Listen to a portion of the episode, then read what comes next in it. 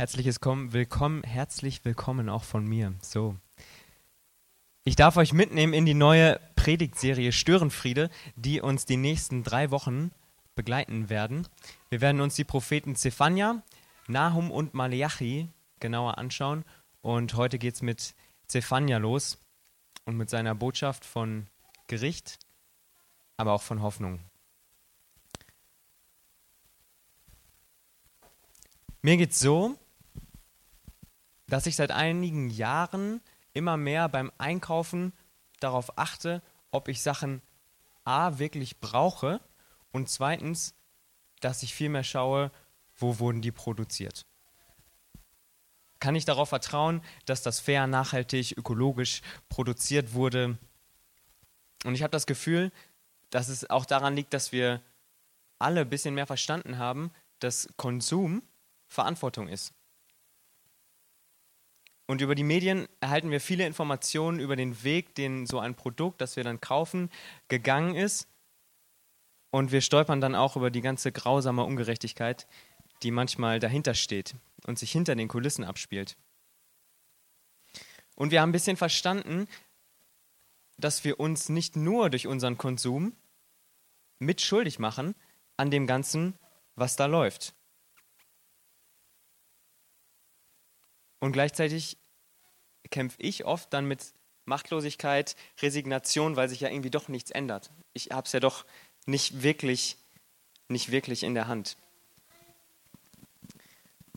Und ich will euch mit ins Buch Zephania reinnehmen und ich wünsche mir, dass wir, dass wir Gottes Umgang mit brutaler und religiöser, sozialer Ungerechtigkeit irgendwo zwischen so brennendem Zorn und Wut und auf der anderen Seite hingebungsvoller Liebe besser fassen können. Ich möchte euch eine Geschichte erzählen. Es ist die Geschichte einer Investorin aus der Handyindustrie. Die ist furchtbar frustriert über die furchtbaren Produktionsbedingungen, die Gewinnmaximierung der Konzerne auf Kosten anderer, aber auch über die Art, wie Handys überhaupt eingesetzt werden, wie viel Zeit Leute damit vertun und wie viel schlechte Dinge Leute damit anrichten können. Und dann sagt sie sich, hey, ich habe so viel Geld, ich habe Macht, ich habe Einfluss, ich mache was dagegen. Und sie sucht sich einen jungen, fähigen, dynamischen Typen mit unternehmerischem Geist, mit übersprudelnder Motivation und sie erklärt ihm ihre Vision. Und sie sagt ihm, ich will Handys und Apps herstellen, die sind fair produziert, die schaffen Arbeitsplätze. Die bieten Menschen Perspektiven, die sorgen für Wohlstand, die fördern soziales Zusammenleben, die gehen verantwortungsvoll mit der Natur, mit den Ressourcen um, die wir haben. Und sie dienen dem alltäglichen Leben und sie fördern Bildung und Gesundheit und so weiter.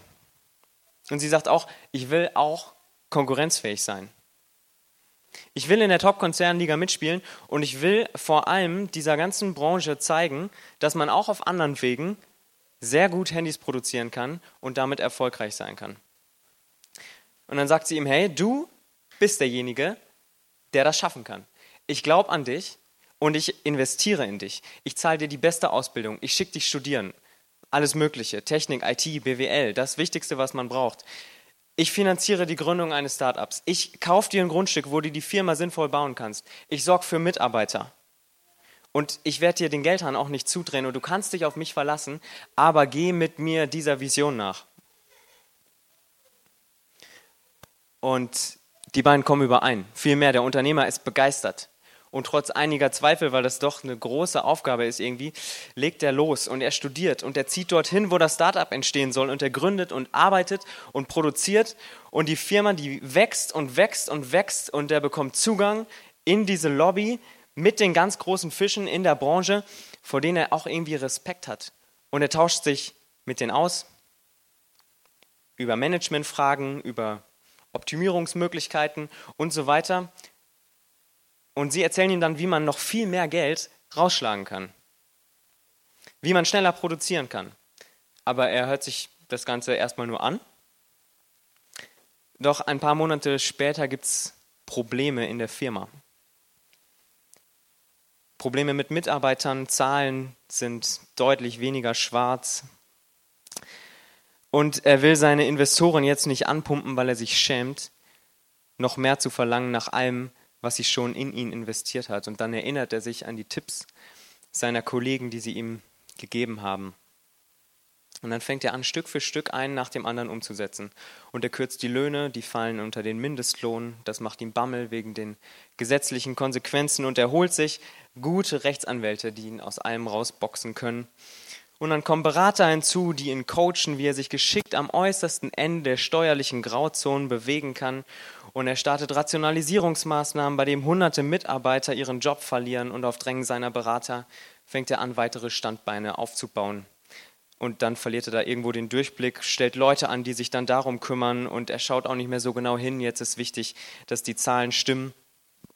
Und mittlerweile holen Kinder Kobalt aus Minen, um die Handys zu produzieren. Das geht dann schneller, weil die kommen besser in die ganzen Ritzen hinein und verdienen so dann einen Dollar am Tag. Und damit in zwölf Stunden auch wirklich was passiert, steht ein Mann mit einem Maschinengewehr am Minenausgang und die weiteren Standbeine der Firma, die entstanden sind, die seine Angestellten verwalten, die machen Profit mit Prostitution, mit Drogen, mit Menschenhandel und die Apps werden überwiegend für Glücksspiel und für Pornografie produziert. Aber über einen Aufstand der Mitarbeiter macht sich eigentlich niemand Gedanken, weil die sind so mit ihrem eigenen Elend beschäftigt, dass die daran auch irgendwie selber nicht denken. Und während das Kind während der Arbeit an Tuberkulose stirbt, und der Vater des Kindes sich den goldenen Schuss setzt mit dem Geld, das sein Kind verdient hat, trifft sich der Unternehmer mit anderen Konzernmanagern zu einem Gelage, wo die Mutter des Kindes als Prostituierte arbeitet.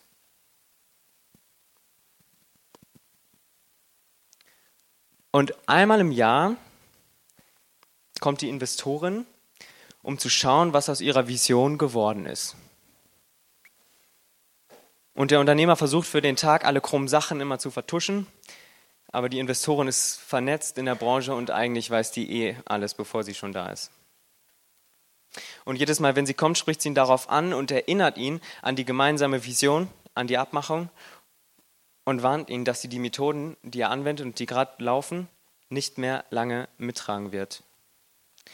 Und das Einzige, was er ihr entgegnet, ist Ja, ja. Was würdest du tun, wenn du die Investorin wärst? Was wäre jetzt das Beste für die Mutter auf diesem Gelage der Konzernmanager und was wäre gerecht? Ich weiß nicht, wie es euch geht, wenn ihr solche oder ähnliche Geschichten hört, wenn ihr euch mit Armut und Ungerechtigkeit in der Welt auseinandersetzt. Ich befinde mich in einem Chaos irgendwo zwischen brennendem Hass auf, auf die Hauptverantwortlichen da, auf die, die Manager, die Berater, die Juristen und Mitleid mit den, mit den Unterdrückten, die da leiden und bittere Täuschung, Enttäuschung über den, den Unternehmer, der es hätte anders machen können. Und gleichzeitig spüre ich auch so lähmende Scham in mir, weil ich genau weiß, dass ich allein durch meine Geburt, durch mein Leben hier, durch mein tägliches Aufstehen in diesem undurchsichtigen Gefüge von Ungerechtigkeit mit verstrickt bin. Und mein Handy, das ich in der Tasche habe, ist bestimmt nicht äh, so produziert nach dieser Vision. Und ich lese darauf Bibel und ich manage darauf Sachen für die Gemeinde und wundere mich echt über diese bittere Ironie, die irgendwie dahinter steckt. Und dann habe ich eine Frage, die ich dieser Investoren gerne mal stellen würde. Wie hältst du das aus? Wie hältst du das aus? Das ganze Jahr für Jahr anzuschauen, zu wissen, was läuft, zu sehen, mitzukriegen, wie die Vision, die sie hat, Stück für Stück zersetzt wird und trotzdem unterstützt sie weiterhin diesen Unternehmer. Ich glaube, dass wir jetzt an einem Punkt sind, wo wir Zephania und das, was Gott Zephania gesagt, offenbart hat und was er ihm aufträgt zu kommunizieren, besser verstehen können. Gott hat sowas von die Schnauze voll von der Ungerechtigkeit, von der Korruption, von der Ausbeutung, von dem Egoismus und der Arroganz und vor allem von dem Götzendienst, der läuft. Damals in Israel und in der gesamten bekannten Welt hatten sich religiöse Praktiken breit gemacht, die Gott absolut fremd und zuwider waren. Und die Götzenpriester, die, die ritzten sich, die brachten sich in Rausch und Ekstase. Es wurde religiöse Prostitution eingeführt. Und für die Götzen haben die Leute ihre eigenen Kinder geopfert. Und Gott hatte immer schon davor gewarnt. Und er hat auch schon vor Zephania andere Propheten geschickt, die das angeprangert haben, die kritisiert haben und die Änderung der Situation gefordert haben. Und jetzt sagt Gott irgendwann, es, es reicht. Ich habe die Schnauze voll von allen, von Israel, von den Völkern. Und bei Zephania klingt es dann so. Ich will alles vom Erdboden wegraffen, spricht der Herr. Ich will Mensch und Vieh, die Vögel des Himmels und die Fische im Meer wegraffen. Ich will zu Fall bringen die Gottlosen. Ja, ich will die Menschen ausrotten vom Erdboden, spricht der Herr. Mich sollst du fürchten und dich zurechtweisen lassen. Und so würde ihre Wohnung nicht ausgerottet und nichts von allem kommen, womit ich sie heimsuchen wollte. Aber sie sind eifrig dabei, alles Böse zu tun. Und darum wartet auf mich, spricht der Herr bis auf den Tag, an dem ich als Kläger auftrete. Denn es ist mein Recht, Völker zu versammeln und Königreiche zusammenzubringen, um meinen Zorn über sie auszuschütten, ja alle Glut meines Grimmes, denn alle Welt soll durch meines Eifers Feuer verzehrt werden. Wow. Das sind ziemlich heftige Worte. Wenn du jetzt vielleicht denkst, dass, dass ich das auf die Zeit ausschließlich von Zephania vor 2500 Jahren bezieht, dann muss ich dich enttäuschen. Du kannst dir allein mal zu Hause anschauen, was Jesus im Matthäus-Evangelium sagt, kurz bevor er stirbt. Das klingt sehr ähnlich und wenn du nicht so lange suchen willst, dann nimm den Judasbrief, ein Kapitel, ähnliche Situationen, ähnliche Dinge, die, die angeprangert werden. Die Welt ist einfach nicht besser geworden. Und wenn wir die Augen aufmachen und uns umschauen, dann wissen wir das, ganz genau. Und es ist völliger Quatsch, von uns wegzuzeigen, als hätten wir damit nichts zu tun. Als wären wir nicht verstrickt in die Netze der Ungerechtigkeit dieser Welt, als könnten wir das aussperren, die Tür zu machen und hier drin fromm und heilig sein. Aber was sollen wir dann auch machen? Wie sollen wir denn umgehen mit unserer Ratlosigkeit, mit unserer Machtlosigkeit? Hat Gott dazu auch mal was zu sagen? Sucht den Herrn, all ihr Elenden. Die ihr seine Rechte haltet, suchet Gerechtigkeit, suchet Demut. Vielleicht könnt ihr euch bergen am Tage des Zorns des Herrn. Vielleicht? Was soll das heißen? Vielleicht. Sonst erzählen wir von Gott, von Gnade, von Liebe. Solche Fragen kommen mir, wenn ich, wenn ich das lese. Aber ich will euch auch herausfordern, sich auf die Forderung, die gestellt wird, hier, hier einzulassen und den Schluss abzuwarten. Was bedeutet das eigentlich?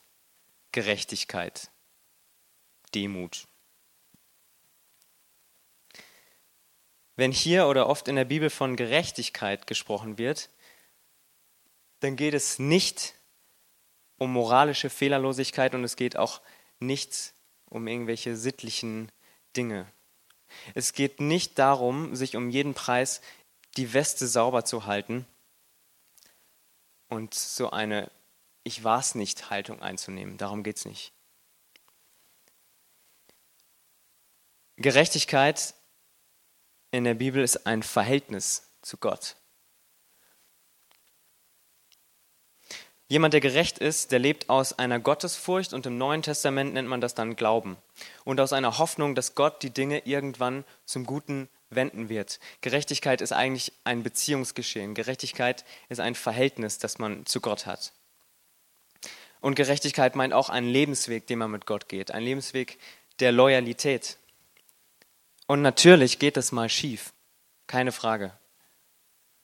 Und Gott weiß das und hat es immer gesehen und hat immer Möglichkeiten eingerichtet der Umkehr, der Vergebung, um unsere Gerechtigkeit wiederherzustellen. Und das gilt fürs Alte und es gilt fürs Neue Testament. Und was meint Gott, wenn er uns auffordert, nach Demut zu suchen? Demut in der Bibel ist das konsequente Bekenntnis zur eigenen Nichtigkeit vor Gott. Demut ist das konsequente Bekenntnis zur eigenen Nichtigkeit vor Gott. Und es ist das Gegenstück zum Hochmut und Stolz, den Gott massiv anprangert. Und es bedeutet nicht, dass man sich kleiner macht, als man wirklich ist. Demut ist eine Aufrichtigkeit. Demut bedeutet stehen in der Wahrheit und es ist eine aktive und eine mutige Haltung. Demütig zu sein bedeutet anzuerkennen, dass wir die Welt nicht retten werden. Und demütig zu sein bedeutet nicht die Augen vor der Wirklichkeit zu verschließen und nicht in eine pseudo-fromme Abschottung zu fallen. Und demütig zu sein bedeutet nicht zu resignieren, nicht aufzugeben im Angesicht der eigenen Machtlosigkeit, die wir manchmal fühlen. Und demütig zu sein bedeutet, Gottes rettende und erneuernde Botschaft heller strahlen zu lassen. Und gleichzeitig genug in der Hose zu haben, um sich mit unter dieses Gericht zu stellen und da mitzugehen. Weil man darauf vertraut, dass Gott irgendwann Recht und Gerechtigkeit wieder aufrichten wird. Aber wo ist die denn? Die rettende, helle, strahlende Botschaft, die erneuernde Botschaft. Hier geht es nur um Gericht, um glühenden Zorn, um Feuer, um Asche, um Vernichtung. Was soll denn Hoffnung schenken?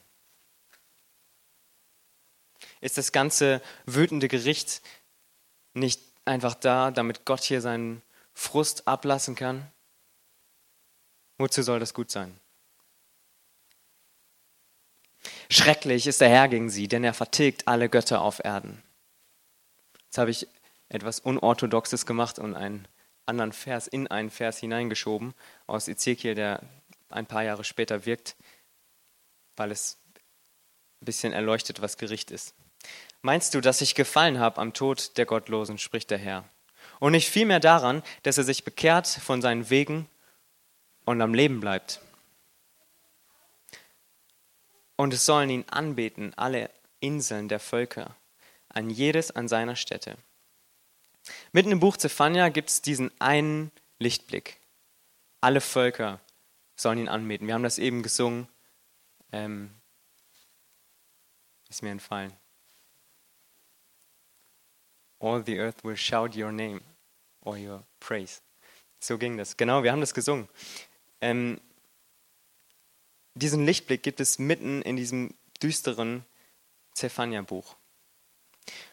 Und es ist eine erste Antwort auf dieses Wozu der ganzen Wut und des Gerichts. Gottes Zorn und sein Gericht haben nicht das letzte Wort. Und es geht in erster Linie nicht um eine Endabrechnung, als würde Gott sagen, so, jetzt konnte ich mal richtig Dampf ablassen für all das, was ihr mir angetan hat, und dann ist irgendwie gut. Es geht eigentlich um was anderes. Gottes Gericht ist dazu da, um etwas zu bewirken, was wir auf Deutsch manchmal Läuterung nennen. Im Duden wird Läuterung so umschrieben, etwas reinigen, klären, von Verunreinigungen befreien, von charakterlichen Schwächen und Fehlern befreien. Läuterung bedeutet, das Gute vom Bösen zu trennen. Man kann zum Beispiel Metalle läutern, die macht man heiß, dann schmilzen die und dann kann man die schmutzigen, unerwünschten oder bösen Stoffe rausfischen. Erinnert euch mal an die Geschichte, was wäre das Beste für diese Mutter auf diesem Gelage? Und ich glaube, das Beste wäre, wenn ihr Recht wiederhergestellt wird und wenn sie Gerechtigkeit erfährt. Manchmal bedient sich die Bibel auch einem anderen Bild und Bildsprache, um zu erklären, was das Gericht eigentlich ist. Und sie vergleicht es mit Presswehen bei einer Geburt. Das findet man dann bei Jesaja oder bei Jeremia, die prophezeien über das Gericht über Jerusalem oder Babylon. Aber auch Jesus sagt das zum Beispiel im Markus-Evangelium. Ähm, am Ende, bevor er stirbt, spricht er über das Weltgericht und da beschreibt er das Gericht so. Aber was bedeutet dieses Bild? Also, wenn ihr schon einmal eine Geburt gesehen oder erlebt habt, dann könnt ihr euch jetzt das ein bisschen besser vorstellen. als Frau noch besser als als Mann, würde ich sagen. Und ich hatte das Privileg, bei zwei Geburten dabei zu sein und äh, es erhält so ein bisschen diese Bildsprache. Und dieses Bild von, von Presswehen, das ist ganz am Ende der Geburt, kurz bevor dann das Baby kommt, beschreibt in der Bibel immer die letzten Anstrengungen, bevor etwas Wunderschönes und vielleicht Schleimiges zum Vorschein kommt und wo neues Leben entsteht. Aber es gibt auch kein neues Leben ohne Geburt. Und es gab damals keine PDA und keinen Kaiserschnitt, falls man mal was machen muss. Und es gibt eben auch kein endgültiges Heil ohne vorangegangene Läuterung und Gericht. Am Ende vom Zephania-Buch wird ein atemberaubendes Bild gemalt, wie Gott dieses Neue mal gestalten wird. Und er gibt der Israel eine Verheißung.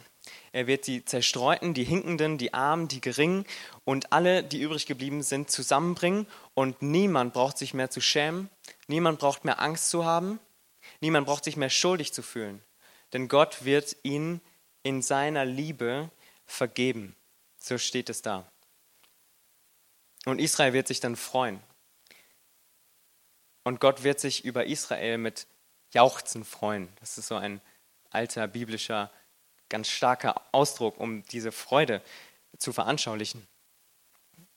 Und es ist ein Bild von einer Welt voller, voller Liebe, voller Frieden, voller Gerechtigkeit, wo Israel ein Freudenlied singen wird über Gott und Gott ein viel schöneres über Israel. Und Gott verspricht Israel, dass es Israel zu Lob und Ehren bringen wird in allen Landen und unter allen Völkern der Erde, damit sich dann endlich die Verheißung erfüllt, die Gott ganz am Anfang der Bibel Abraham, dem Vater Israel, gegeben hat, dass in seinem Namen alle Völker der Erde gesegnet werden sollen. Aber was sagt denn jetzt Zephania über uns, nicht Israeliten? Dann aber will ich den Völkern reine Lippen geben, dass sie alle des Herrn Namen anrufen und ihm einträchtig dienen. Gott lässt uns an dem, was er Israel versprochen hat, teilhaben. Und das Schlimmste, was wir oft anrichten, das tun wir mit unseren Lippen, wenn wir reden. Und wie Jesus sagt, ist das, was in uns reinkommt durch den Mund, macht uns nicht unrein, sondern das, was rauskommt, das macht letztendlich den ganzen Menschen unrein. Da ist auch dieses Bild von Mund, Lippen und so weiter. Und das wird immer benutzt, diese reinen Lippen, um so ganzheitliche Heilung und Vergebung und Reinigung des Menschen zu beschreiben, die wir einmal erfahren werden. Und das Schöne ist, als Christen können wir sagen, dass diese Hoffnung, die hier gemalt wurde, in Jesus begonnen hat, Wirklichkeit zu werden. Und wir können sagen, dass unsere Hoffnung sich erfüllen wird, wenn Jesus eines Tages wiederkommt, worauf wir warten. Zum Gericht und zu den Wehen, aber dann zur Geburt und zum Neubeginn und zur Wiederherstellung von Gerechtigkeit.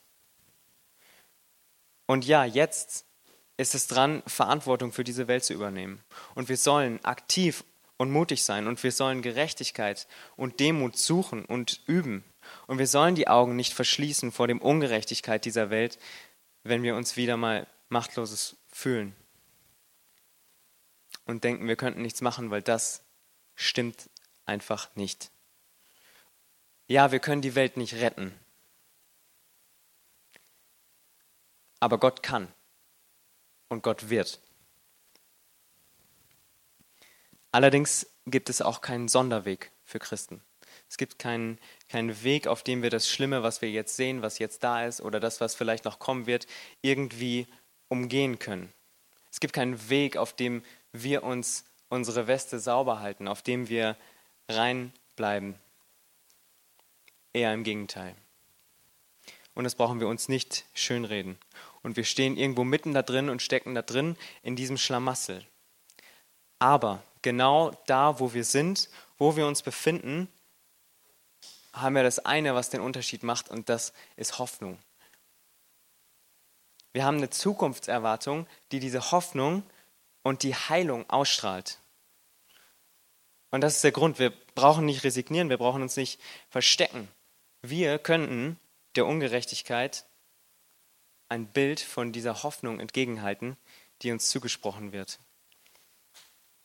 Ein Bild von einer Zukunft, in der Gott Gerechtigkeit wiederherstellen wird. Wir können sagen, weder Ungerechtigkeit noch Zorn noch Gericht hat das letzte Wort, sondern es ist Hoffnung und es ist Liebe und es ist das, das Bild dieser, dieser Zukunft, das Gott uns verspricht. Und wir können dieser Mutter auf dem Gelage und wir können dem Vater, der sich da zu Tode spritzt, und wir können dem Kind, das an Arbeit und Krankheit stirbt, vielleicht auch ganz praktisch helfen, aber vielmehr können wir als Christen in dieser Welt Hoffnung und Perspektiven bieten. Hoffnung schafft Perspektiven. Und wir können, und es ist unsere Aufgabe, diese Welt anzustrahlen. Es ist unser Job und unsere, unsere Fähigkeit, unsere Berufung, gute Nachrichten weiterzuerzählen. Evangelium heißt das. Und es ist keine Geschichte. Es ist kein, es ist kein Märchen, was passieren wird. Das ist real. Und das ist Hoffnung. Amen.